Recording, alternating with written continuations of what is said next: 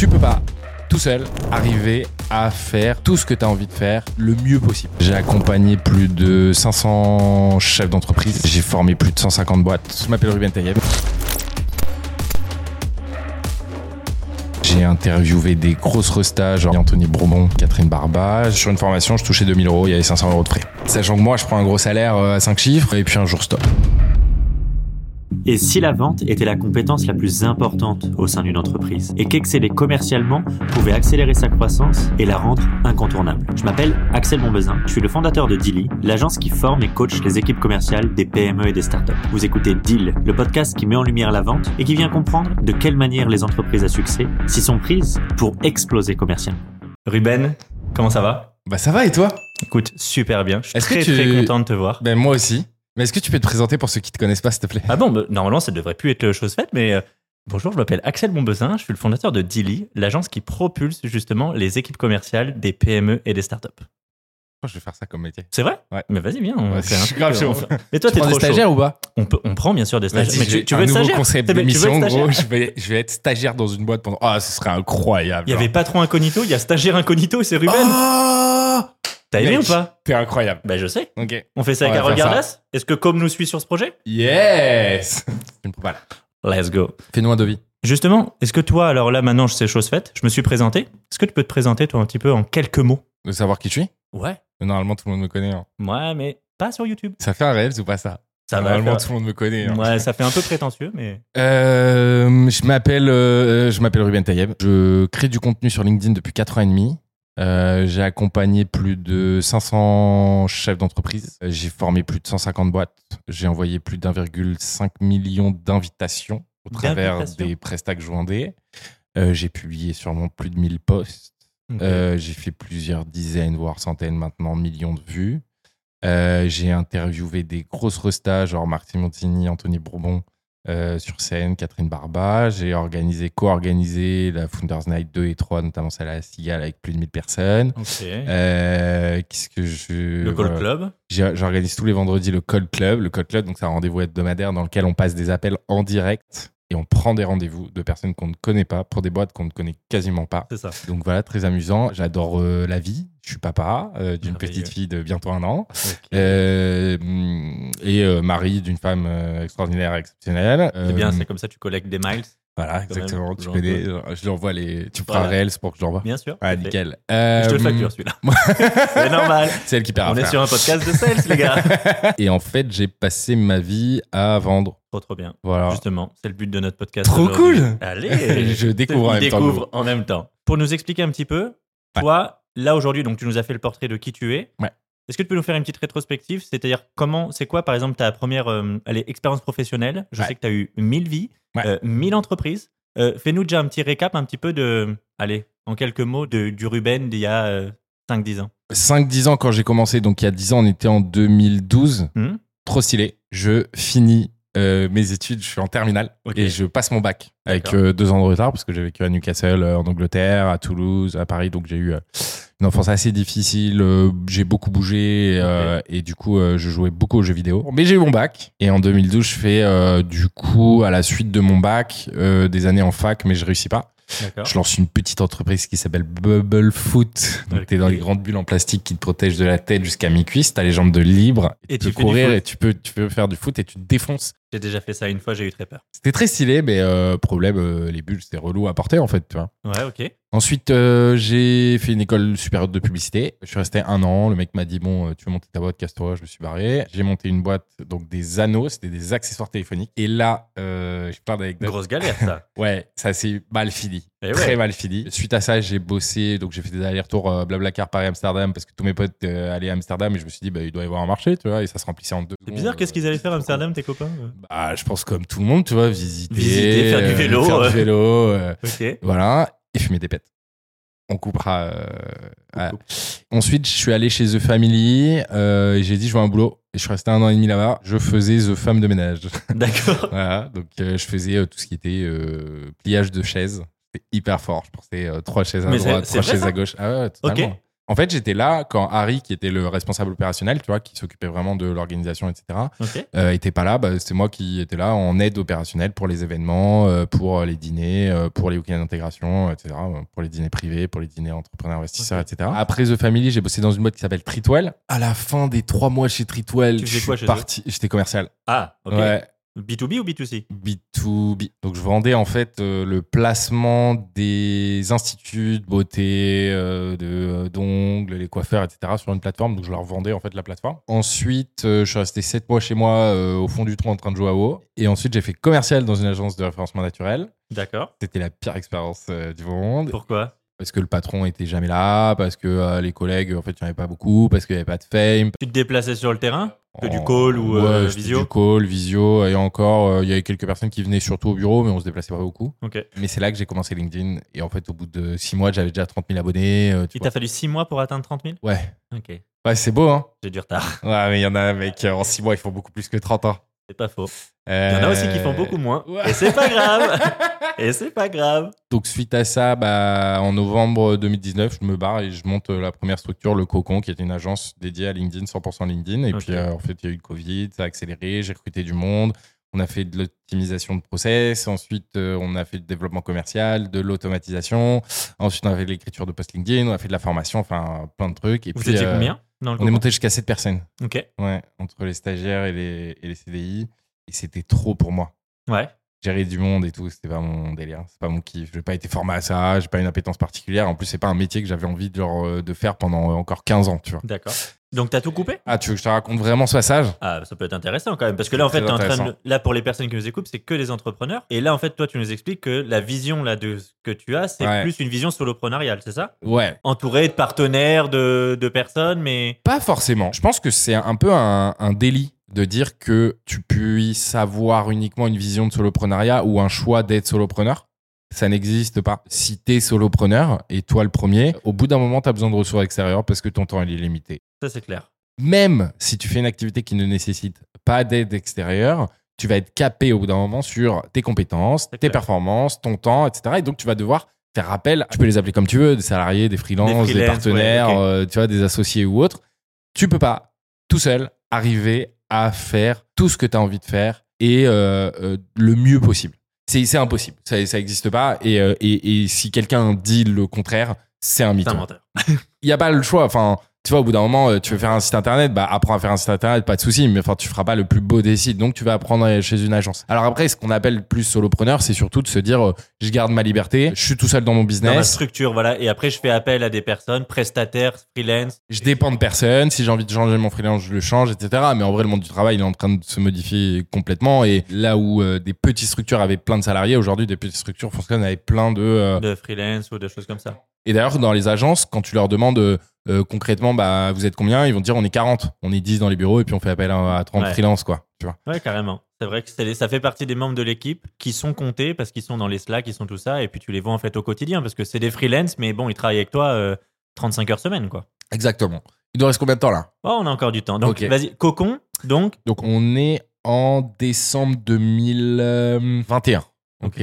C'est là où vraiment je commence à, à recruter les premiers CDI. C'est quoi les postes que tu recrutes? C'est des copywriters? C'est des Alors, personnes qui non, écrivent? alors ouais, il y a des personnes qui écrivent, il y a Ouais. des personnes qui font du call, et il y a des personnes qui automatisent tous les process qu'on a mis en place avec des outils sur LinkedIn, sur les comptes des clients, qui gèrent les comptes des clients. Des espèces de community managers un peu euh, couteau suisse. Je recrute ces personnes et je leur donne un maximum de euh, 20 à 25 comptes euh, gérés.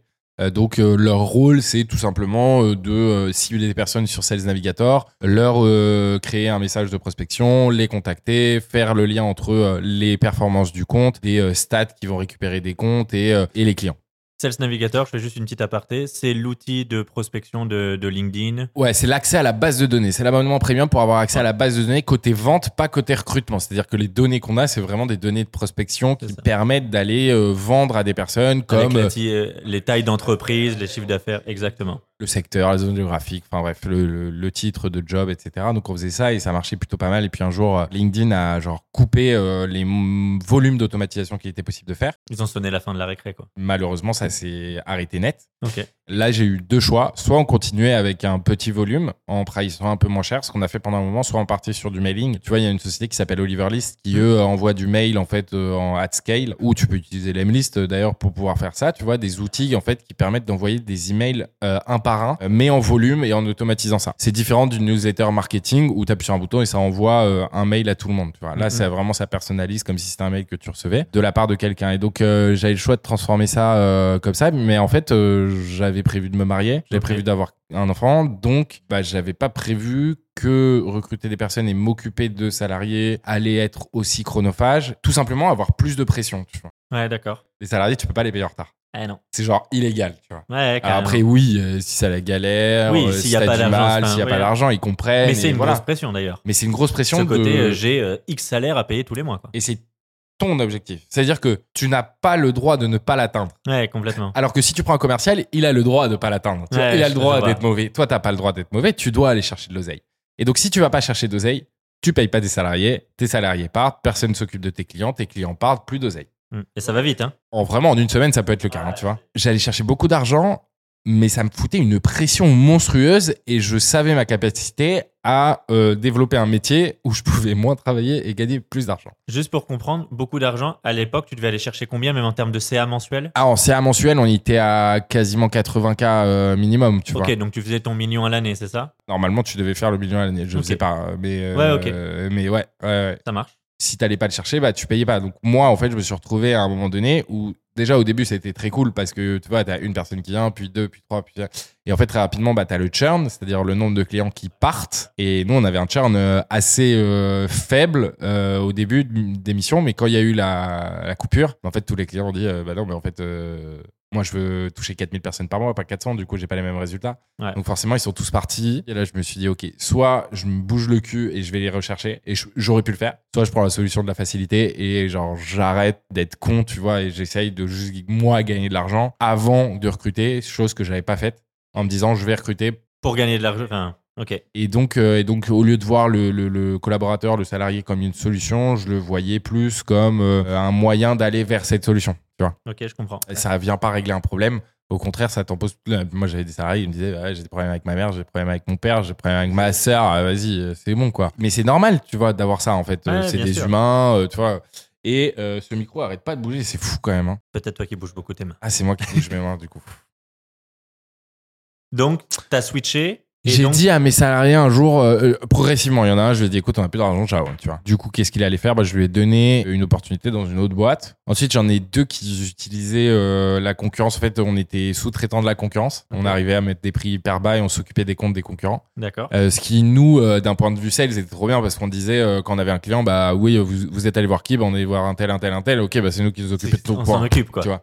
Et ils se disaient, ah ouais. Donc en fait, je suis chez le mec chez qui il faut aller. tu Ouais. vois. Et puis en fait, je les ai tout simplement poussés vers la sortie en leur donnant l'opportunité d'aller travailler chez les concurrents directs avec qui j'ai vu parce qu'ils avaient besoin de ressources aussi. Donc ça, euh, ça s'est fait. D'autres, euh, j'aurais trouvé des boulots et d'autres, il y en avait qui voulaient partir en Thaïlande, tu vois, euh, pendant deux ans, sous chômage, euh, tranquille. Et donc euh, j'ai opéré le changement et du jour au lendemain, bah, je me suis dit, je vais arrêter l'automatisation et je vais faire de la formation à l'automatisation, à la création de contenu et à l'optimisation du profil LinkedIn. Ok.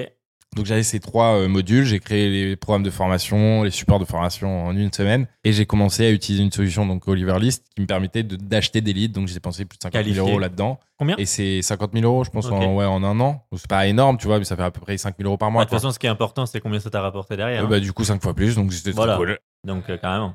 Et ça, j'ai fait que de la formation. Après la formation, ça va saouler parce qu'en fait, euh, en fait, quand tu fais de la formation, sur les 10 personnes que tu formes, il y en a une qui, ressort et qui, voilà, et qui met en place le truc. Ouais, je sais. Les 9 autres, ils s'en foutent. euh, Ouais. voilà. Et en plus, les formations B2B, tu vends euh, aux dirigeants ou tu vends aux responsables. Mais c'est pas lui qui va la suivre. Je sais. C'est horrible. Et donc, tu arrives en face de mecs qui savent pas trop ce qu'ils font là, mais on leur a dit d'être là Ils parce qu'ils ont investis, envie et ils s'en foutent. et ouais. Ah, je suis d'accord. Donc, c'est compliqué. Donc ça, ça m'a saoulé. Et surtout, euh, le métier était hyper binaire, quoi. Tu avais du lead qui arrivait, tu pitchais, tu relançais, tu vendais, tu faisais la formation et tu avais quatre activités. Point. Toi, à ce moment-là, Par contre, c'était toi qui vendais. Tout. T'étais l'interlocuteur. Ah, c'était moi l'interlocuteur, c'est moi qui ai relancé, c'est moi qui ai rappelé. J'avais mis un procès sur Notion, full automatisé, avec euh, tous les documents. J'avais fait une presse de euh, 40 slides. J'avais fait euh, le programme détaillé. Je m'étais fait certifier OPCO, donc Calliope. En fait, c'est une euh, certification de l'État pour avoir les budgets des formations des boîtes, parce que chaque boîte a le droit à un budget euh, euh, annuel, totalement gratuit, Ouais, euh, à partir d'un salarié. Du coup, bah, je prenais ces budgets-là et je faisais une formation, euh, ce qui est, euh, euh, c'est un peu le CPF B2B, tu vois. ouais, C'est vraiment euh, les salariés, ils ont un budget formation. Euh, bien que le mot CPF soit galvaudé aujourd'hui, ils ont quand même un budget de formation. Et euh, bah, nous, c'était les boîtes qui avaient des Le dirigeant, pareil, l'OPCO, quoi. Donc on envoyait des mails et, et la cible était hyper large. Donc on envoyait au DRH, on envoyait au, au directeur marketing, directeur commercial et euh, dirigeant. Donc tu vois, euh, on prenait ces quatre postes qu'il y avait dans toutes les boîtes et on leur disait est-ce que ça vous intéresse oui non quoi. Et dès qu'ils répondaient oui par mail, euh, bah du coup euh, rendez-vous. Ensuite euh, on relançait, on envoyait les documents oui non et on relançait. Je relançais par téléphone, je relançais par mail. En gros il y avait premier rendez-vous. Ensuite En visio bout- en visio, toujours en visio, tout en visio. Premier rendez-vous en visio. Donc j'envoie un mail, ils prennent rendez-vous sur le lien. Ils arrivent en Calendly, visio. donc? Calendly. Ok. Calendly, qui est un logiciel pour prendre des rendez-vous directement connectés à notre agenda. Ensuite, ils prenaient rendez-vous, on faisait une petite demi-heure euh, de rendez-vous. On poussait jusqu'à 45 minutes, une heure, et moi, je mettais un, un programme qui me permettait en fait euh, euh, d'avoir 30 minutes toujours après les réunions. D'accord. Tu vois Donc tu, Comme tu ça, ça faisais- permet de pousser un petit peu si euh, c'est un peu plus large. Je leur posais, j'avais euh, 10 questions. Euh, en gros, est-ce que vous avez déjà suivi une Comprendre- formation pour Euh, comprendre les besoins, comprendre un peu leur situation. Combien de commerciaux Est-ce que vous utilisez LinkedIn Est-ce que vous êtes satisfait Tu vois Bon, bref, 10 questions que je posais. Je notais les réponses sur Notion dans une fiche, tu vois. Et donc, à partir de là, euh, je leur disais, OK, bah, dans ce cas-là, je vais vous présenter un peu ce qu'on fait. Euh, Est-ce que vous, qu'est-ce que vous attendez de cette réunion? Ils me disaient souvent, bah, on va voir ce que vous proposez. On a vu la formation, ça nous intéresse. On est sur le sujet. Donc là, je déroulais toutes les slides, je me présentais, je présentais la boîte, je présentais l'historique, je présentais ensuite les intérêts à être sur LinkedIn, la formation, ce qu'on allait voir, comment ça allait être organisé, ceux qui l'ont suivi, qui, comment, pourquoi, les résultats, combien de likes, vues vous pouvez attendre, combien de résultats euh, leads vous pouvez attendre, etc. Les coûts associés à la formation parce qu'il y a des outils. Et ensuite, boum, ça partait. Je leur disais, OK, je reviens la semaine prochaine. Donc, la semaine d'après, je leur passais un coup de fil. S'ils me répondaient, bah, en fonction de ce qu'ils me répondaient, est-ce que c'est euh, plus loin, euh, tu vois, à 3 mois, 6 mois, bah, on attendait 3 à 6 mois. Si, si- s'ils me répondaient pas, je les rappelais tout, euh, toutes les semaines si j'avais pas de réponse. Donc à la fin de ce call, il n'y avait pas de one shot. Non, alors pas. si, il y avait, Si, il y avait, one y avait, il y avait du one shot. Là, il faisait plaisir. C'est, c'est, je pense, euh, 5% des rendez-vous. hein. Ah, donc Euh, c'était très faible. Qui était signé, ouais. Ok. Ouais. Donc, euh, assez faible parce que, euh, parce qu'en fait, ils doivent voir les dates, euh, ils Ouais, doivent voir, etc. Et donc, moi, à la fin, s'ils me disaient, OK, on est chaud, je leur envoyais tout de suite un devis à signer, une offre de formation, une convention, les noms des stagiaires, etc. Et puis ensuite, on a, j'avais une, une assistante. Euh, que j'avais euh, à côté et elle, elle me permettait en fait Toute de faire tous les euh, documents administratifs. Exactement. Relance administrative, signature, contrat, OPCO, euh, remplissage des, des euh, de tout, tout, ce qui est relatif à la formation, tous les documents légaux, les conventions de formation, etc. Euh, les signatures, tu sais, tu dois faire en fait des signatures, des feuilles de présence euh, à chaque fin de formation, etc. Tout, tout, tout, tout, tout, c'était elle. Ouais. Et euh, je payais, tu vois, une formation, je la vendais entre 2500 et 5000 euros. D'accord. Mais on va dire panier moyen 2500. Je dépensais 250 euros de. Chez Oliver List? Alors 200 euros chez Marion, donc c'était la- l'assistante administrative par dossier, si tu veux, sur le de A à Z, entre le moment où vraiment tu as le premier call et le moment où tu as l'argent sur ton compte, ça te coûte 200 euros. Et chez Oliver List, en gros, on avait un taux de 20%, donc sur 10 rendez-vous que j'ai achetés, je les ai achetés très très peu cher, je peux pas dire le prix parce que maintenant ils sont genre 4 fois plus chers, tu vois. En gros, ça me coûtait euh, 500 euros, tu vois. Ok. Et puis pour l'avantage, les personnes, les entreprises qui ne le savent pas, Oliver List, tu payes uniquement au rendez-vous qui est positif. Voilà. si tu fais pas le rendez-vous, il est positionné, la personne ne vient pas, il le relance. Et donc, euh, et donc je faisais, euh, ouais, il y, en avait à peu près pour 500 euros au global. Donc, euh, sur une formation, je touchais 2000 euros, il y avait 500 euros de frais. Et ça, c'était très, très cool. Donc belle marge. Ouais, belle marge. hein. Ouais, Très belle marge. Bah, après, de la formation, le problème, c'est t'es payé à 6 mois, quoi. Ouais. Opco, subrogation, client absent, enfin, relance lente, tu vois. Concrètement, en moyenne, on était payé à 6 mois. Donc, c'était, il faut quand même. euh, un, Fallait avoir une trésor assez, assez un de costaud. roulement Parce que, ouais. assez solide, sachant que moi, je prends un gros salaire euh, à 5 chiffres. euh, Tu vois, il fallait que quand même euh, euh, Ouais, ça tourne. Euh, et puis, et puis un jour, stop. Ok. Ça m'a saoulé. Me déplacer, c'était que des formations physiques. Tu vois, il y a rien en ligne. Je tournais pas. Ah, c'était du physique. C'était que du physique. Ah, ok. Que de la formation physique. Donc t'étais partout en France sur le terrain. Partout, j'allais à Marseille, j'allais à Toulouse, j'allais à Nantes. Et là, à- t'avais, t'étais pas, t'étais papa ou pas encore Luxembourg et tout. Euh, on est en quelle année? On est en 2022. Donc, euh, non, j'étais pas encore papa. D'ailleurs, après que je sois papa, que j'ai arrêté. Ok, ça a été le déclic? Ouais. parce que je me suis dit, je peux pas aller faire des formations partout, tu vois. Bah ouais. Et surtout, je peux pas avoir que des one-shot. Parce que là, en gros, ce business model, il est très bien. Ouais. Mais en août, tu fais rien et en juillet, tu fais rien. Tu Ouais, vois. t'as de la saisonnalité. Bah ouais, forcément. Et, euh, et en fin décembre, tu fais rien. Et les vacances de février, tu fais rien. Et les vacances de Toussaint, tu fais rien. Et en fait, euh, genre, toute l'année, c'est un calvaire parce qu'il faut positionner les bonnes dates. Ouais. Et souvent, les bonnes dates, c'est les mêmes que les autres, tu vois. Donc, quand tu fais de la formation physique, c'est compliqué. Oui, parce que toi, tu peux pas te décupler. Quoi. Non, bah non. Et un jour, il y a un mec qui m'appelle. Celle-là, elle est incroyable. Je vends une formation à un mec. Il s'appelle. euh, je, je sais plus comment il s'appelle. Euh, si, euh, Guet- euh, David Guetta, je crois. On l'appellera David. Voilà. Et, euh, et en gros, euh, le mec, je l'ai en premier call en septembre. Il me dit Ah, ça a l'air pas mal votre truc, mais moi, je viens de prendre le poste. Bon, euh, je vais voir avec mes équipes. Ce serait cool si on fait une formation. Ok, pas de souci. Bon, ouais, euh, bah là, je suis à Paris, euh, donc euh, donc si vous voulez, on se voit. euh, voilà. Et ça, c'était deux semaines après. Puis euh, pas de nouvelles. On ne réussit pas à se, euh, se, se voir. Trois mois après, il me rappelle, il me dit Ok, je suis chaud, euh, comment on fait euh, nan, nan. Et je lui dis Bah écoutez, euh, pas de souci, je vous envoie les documents, plus de news. Je rappelle une semaine, une semaine, une semaine, je ghost et pendant genre 4-5 mois, en fait, euh, il me ghost à, à fond, tu vois. Ok. Et euh, au bout de 5 mois, paf, il décroche. Et j'avais pris un numéro Gringover en 01, donc il répond, je lui dis bonjour, alors je suis désolé, c'est moi qui arrête pas de vous harceler, euh, mais le but c'est qu'on puisse avancer, je pense que ça peut être très intéressant pour vous. Et le mec me dit, ok, vous avez été le plus relou sur Terre, et parce que vous avez rien lâché, je suis chaud de vous prendre la formation. Ok. Je dis ok, trop bien, vas-y, c'est parti. Je vous envoie les documents euh, ré- euh, remis à jour et tout. Donc j'ai les documents et au lieu de lui envoyer, je l'appelle et je dis ok, est-ce que vous êtes toujours chaud? Oui, alors venez, on prend 5 minutes, je vous envoie les documents, vous signez tout en ligne on et, fait ensuite tout ensemble. voilà. Il me dit ok, c'est bon, on positionne la formation deux semaines après. Donc, moi je prépare la formation, je prépare un peu les slides qui étaient adaptés à la formation et en gros il fait de l'immobilier, tu vois. Euh, donc euh, il fallait euh, travailler sur des sur des profils qui étaient propres à l'immobilier, sur des sujets immobiliers, etc. Donc c'était très particulier. Il fallait que je prenne quand même un peu de temps pour retravailler cette formation. Et du coup, je me dis euh, putain cette formation, euh, elle va être quand même pas mal. Ce serait cool d'aller dans leurs locaux, tu vois. Donc j'appelle le mec, je dis au, au final la formation n'est pas en, en visio, Ouais. elle est en présentiel. Euh, il me dit ok, pas de souci. Et euh, bah écoutez, le mieux c'est que vous alliez à, à l'aéroport Charles de Gaulle. D'accord. Je dis ok, donc l'aéroport Charles de Gaulle et je, je coupe le son et en fait, je capte pas, tu vois. Il y a un truc, je me dis mais pourquoi il me dit de prendre l'aéroport Charles de Gaulle, tu vois? Donc ça doit être à côté, tu vois. Ok. Et je- le temps passe, tu vois, il y a une semaine qui passe et en fait j'ai tellement de calls et j'ai une formation qui a lieu à côté de l'aéroport Charles de Gaulle, tu vois. Ok. Et en fait je confonds les deux. Donc toi, pour toi, tu confonds. Donc tu penses aller faire la formation dans une Alors, boîte d'immobilier. D'immobilier à côté de l'aéroport Charles de Gaulle. Ok. Et la veille, je rentre sur un plateau de Bismart TV, tu vois, et il m'appelle, il me dit ouais bonjour Ruben, je veux savoir si c'était tout était ok pour demain. Tu vois, ok, pas de souci. Euh, il me dit vous allez venir comment? Je dis bah en voiture. Il me dit ah, ok, pas de souci, on a un parking. Euh, Je lui dis nickel, euh, vas-y c'est bon.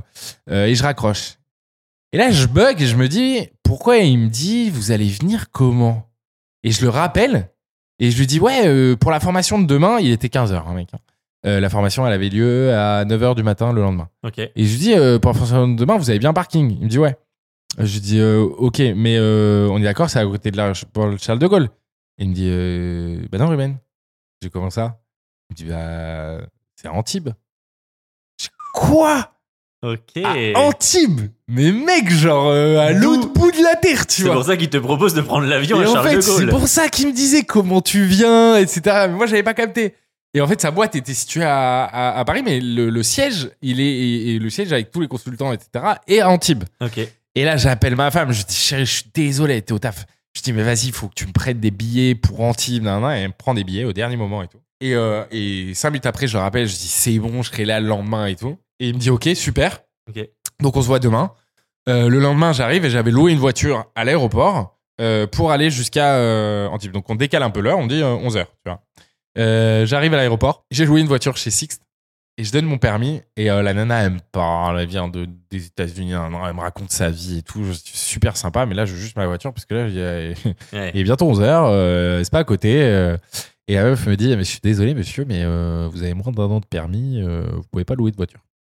Ok. Donc galère jusqu'au bout, quoi. et galère. Et là, je reçois un appel de David. Il me dit Bon, la formation, on la, on la fait plus à Antibes. on fait genre juste à côté.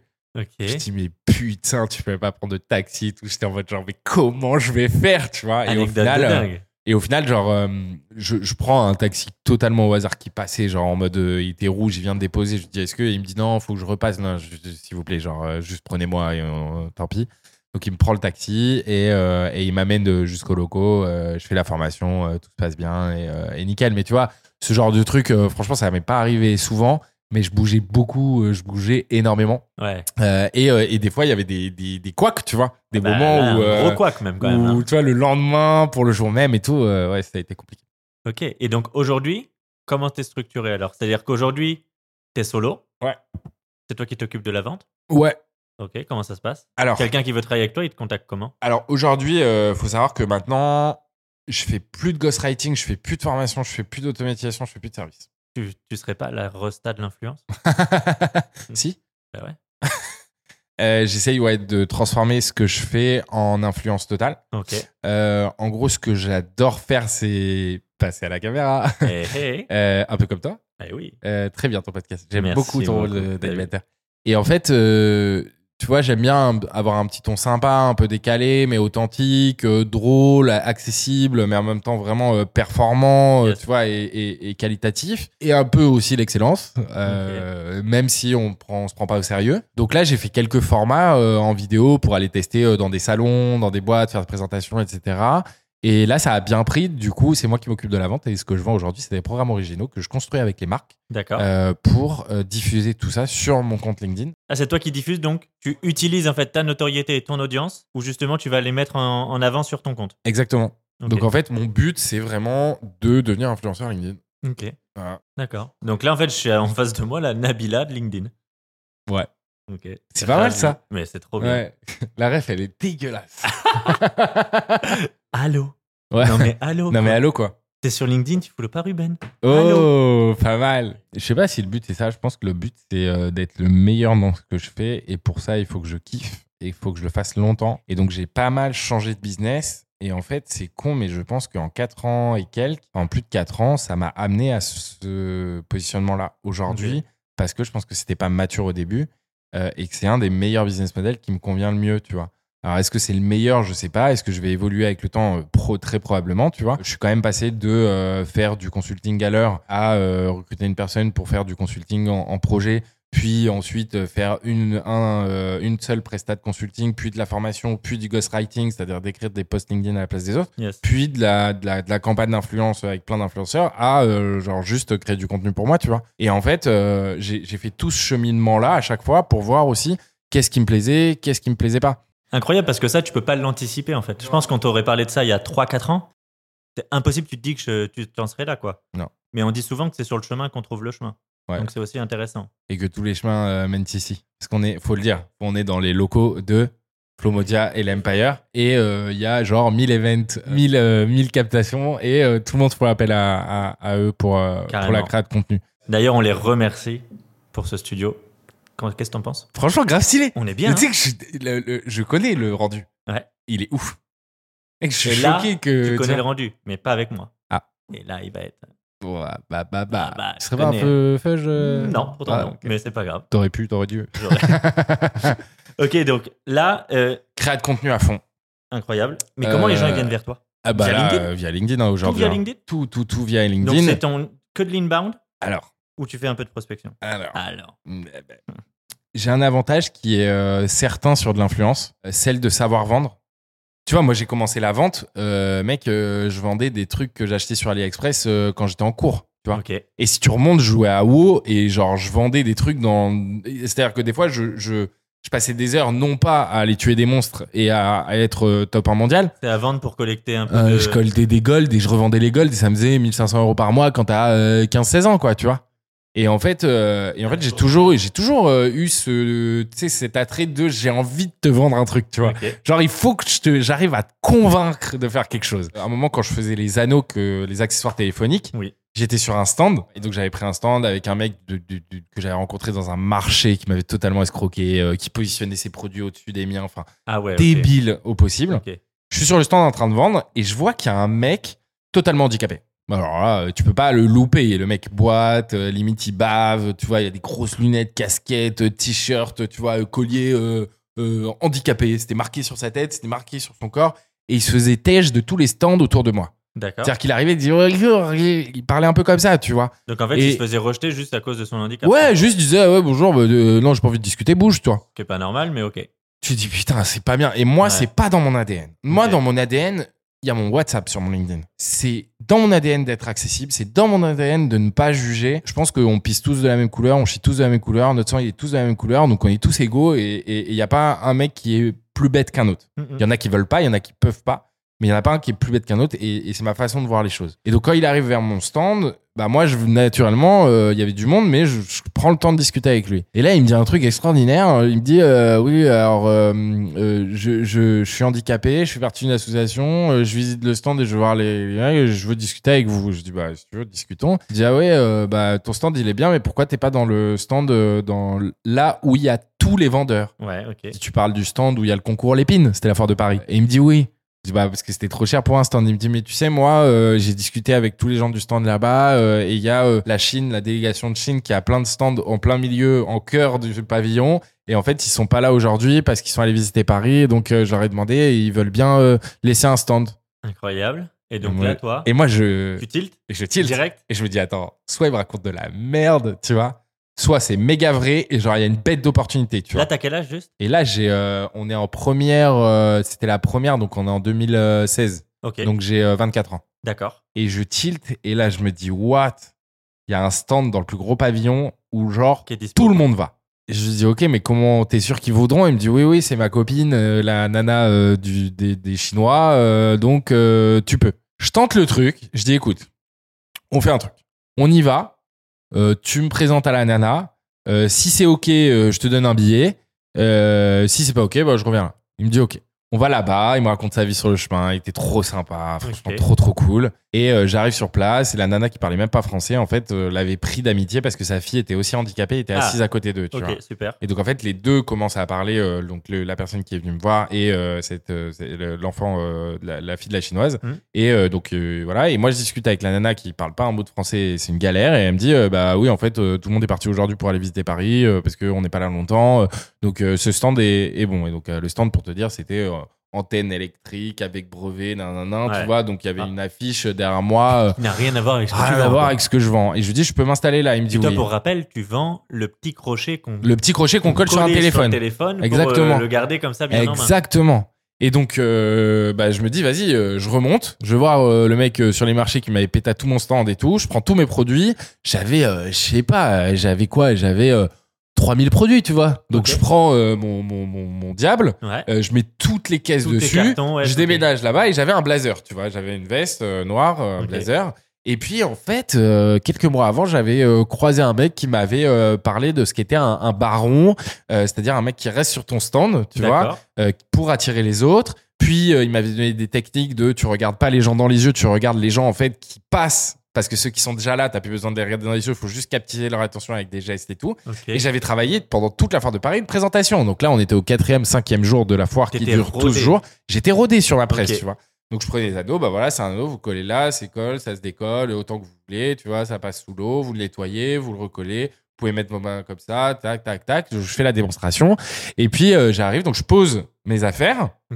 Euh, je sors, j'avais un écran avec une vidéo. Cette vidéo, par la suite, aura fait euh, plus de 28 millions de vues sur, euh, sur Facebook. C'est Ah oui. ça qui m'aura fait décoller sur Ah, parce le qu'avant d'être sur LinkedIn, t'avais attaqué déjà quand même les réseaux avec Ouais, Facebook. grave. Ouais, Ouais. bah ouais. Non, tu vois, ça vient pas de ça vient part. pas de. Comme on disait, c'est sur le chemin qu'on trouve le chemin. C'est voilà. Et donc, du coup, je commence à présenter. Et là, je, je me dis, attends, il me faut un baron. Ça veut dire, il me faut un mec qui est tout le temps devant pour pas que le stand soit vide, pour pas que j'ai rien à dire. D'accord. Donc, je dis aux deux euh, personnes handicapées, venez, mettez vos chaises devant ou, ou toi, mets-toi debout. Et euh, je vous parle et on fait comme ça. Ils me disent, OK. Donc, je commence à leur parler et là, il y a une personne, deux personnes. Et en fait, je capte que je suis à l'endroit de la foire de Paris où il y a le plus de personnes qui passent. Mais donc là, en fait, tu Et en là, train de le te dire que tu vas plus stand, avoir de stock. quoi. mec, genre, le stand, il est blindé. C'est-à-dire que plus personne peut passer à droite, derrière ou devant. C'est, il y a trop de monde. Il y a la foule autour. Il y a la foule et moi je regardais que les gens qui passaient, donc les gens s'arrêtaient, tu vois. Ok. Et donc je criais, non, non. Et à la fin, donc je fais la première présentation.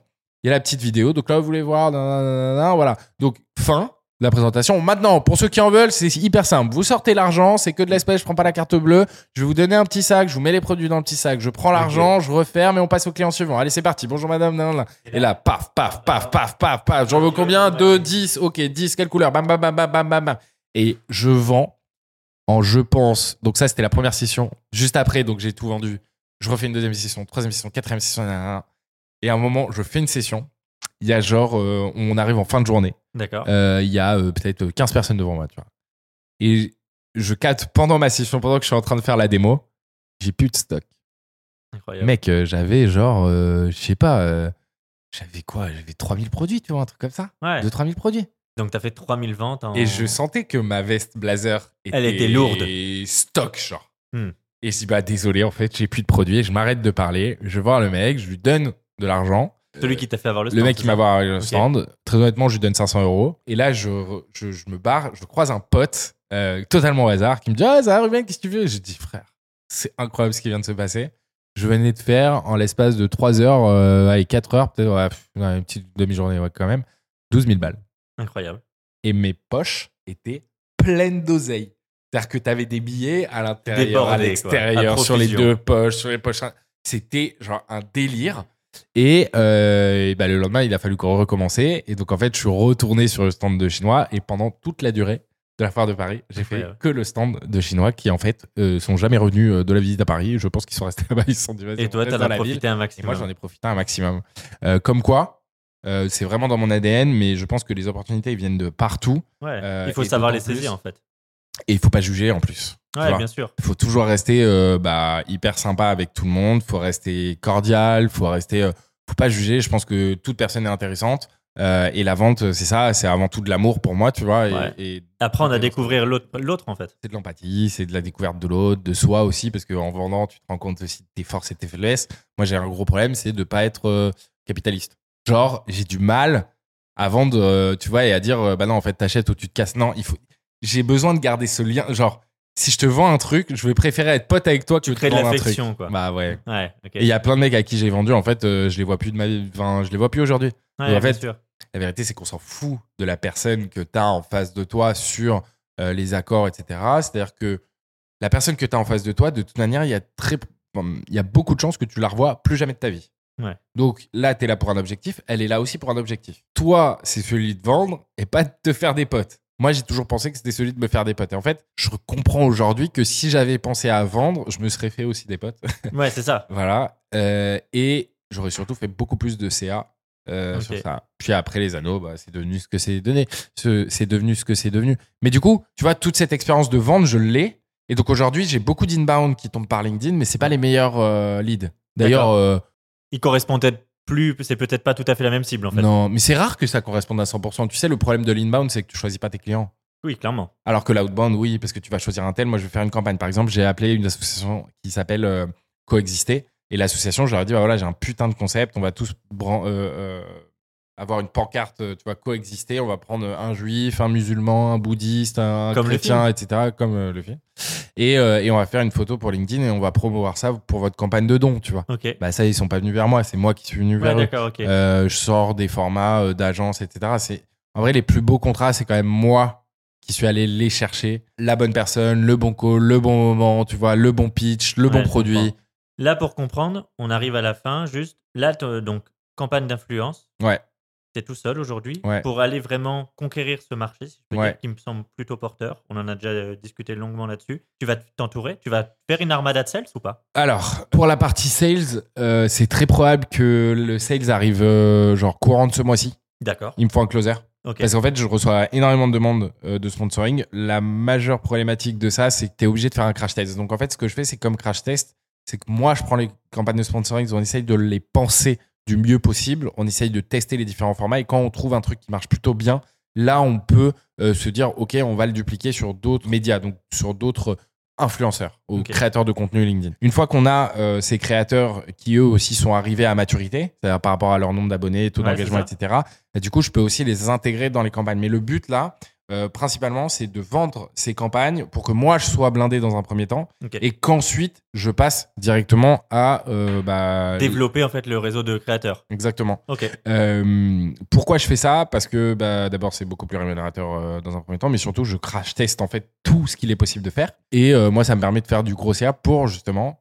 dans pas très longtemps, là, dans moins de deux semaines en vrai, de recruter un sales qui lui va prendre les premières demandes Top. et qui va présenter les premiers crash tests qu'on aura fait. En fait, tous les concepts qu'on a lancés, tu vois. Et en fait, plus t'as de concepts, bah plus t'as quelque chose. En fait, c'est- ton book, tu ouais, vois. complètement. C'est tes prestations. Ouais, T'as un portfolio quoi. C'est ça. Parce que les gens, ils viennent te voir avec de l'influence. Ils disent, bah moi, je veux de l'influence. Ok. Qu'est-ce qu'on fait? Ouais, c'est ça. Donc Et tu là, montres des exemples. créa. Faut montrer soit des voilà, c'est ça. Et je suppose qu'ils veulent aussi des stats.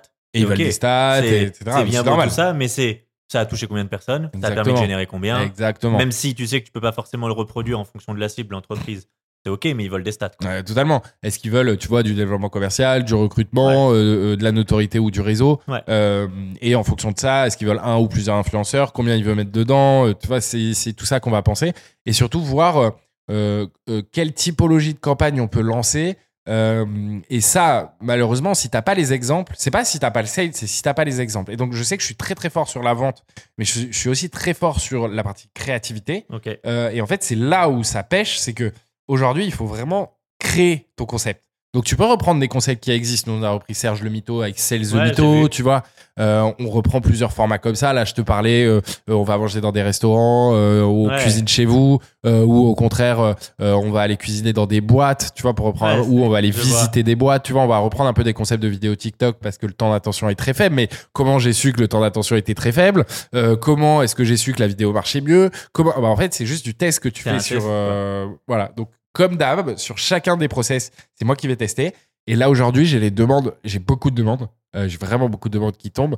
La problématique, c'est que les boîtes sont pas hyper sexy. L'influence, c'est quand même particulier parce que si ta boîte, elle est pas assez sexy ou le message est pas fort ou le pourquoi est pas, tu vois.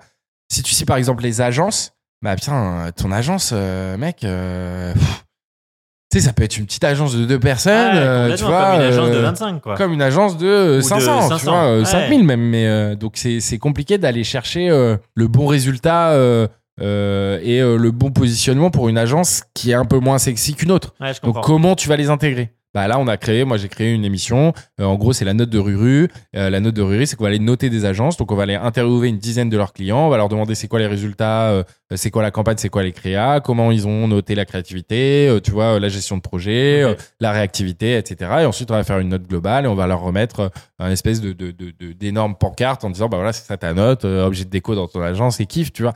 Et donc ça, euh, ce format, c'est pareil. Aujourd'hui, ce qu'on est en train de tester, c'est déjà un, est-ce que ce format va marcher? Et deux, ensuite, comment est-ce que tu sponsorises? Est-ce que c'est une marque qui vient chapeauter ce projet-là, mais qui a rien à faire dedans et on les cite pas tant que ça, un peu, mais pas tant que ça?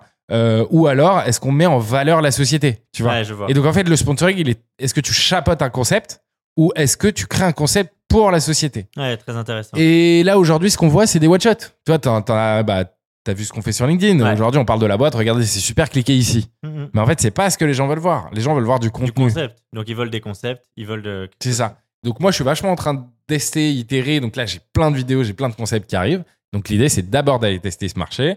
Perso, créer du contenu, gagner en nombre d'abonnés, en légitimité, en crédibilité. Et ensuite, euh, soit d'inviter, commencer à inviter les créateurs dans cet univers-là, soit d'aller chercher avec les marques d'autres créateurs. Donc, on a aussi un énorme projet qui s'appelle le LinkedIn SC Sporting Club. On va inviter plein d'influenceurs LinkedIn, créateurs LinkedIn. Ouais, D'ailleurs, il me semble que je connais euh, deux autres personnes également qui font partie de ce projet et j'ai hâte de le voir. euh, Ça va être très cool. Donc tu vois, on, on a quelques trucs, euh, mais je pense que 2023-2024, ça va être l'apogée de l'influence sur LinkedIn parce qu'en fait, l'écart entre un dirigeant aujourd'hui, euh, on va dire classique, qui a 2, 3, 4, 5 000 abonnés, et l'influenceur qui en a 80 000, bah, en fait, euh, tu vois, avant tu disais, oh, il a 15 000 abonnés, je veux devenir euh, Andrea Ben Saïd, pour Mhm. citer que lui. Maintenant, il a 100 000 abonnés, euh, tu vois, c'est compliqué. T'as Ouais. 100 000 abonnés, que- je peux pas te faire avoir 100 000 abonnés. Et le but, c'est même pas de te transformer en influenceur d'ailleurs, tu vois Ouais, c'est ça. il va me falloir un sales. Et, mais si t'as pas toutes les cartes en main de la, con- de la compréhension du marché, de la compréhension de la vente, du produit que tu vends,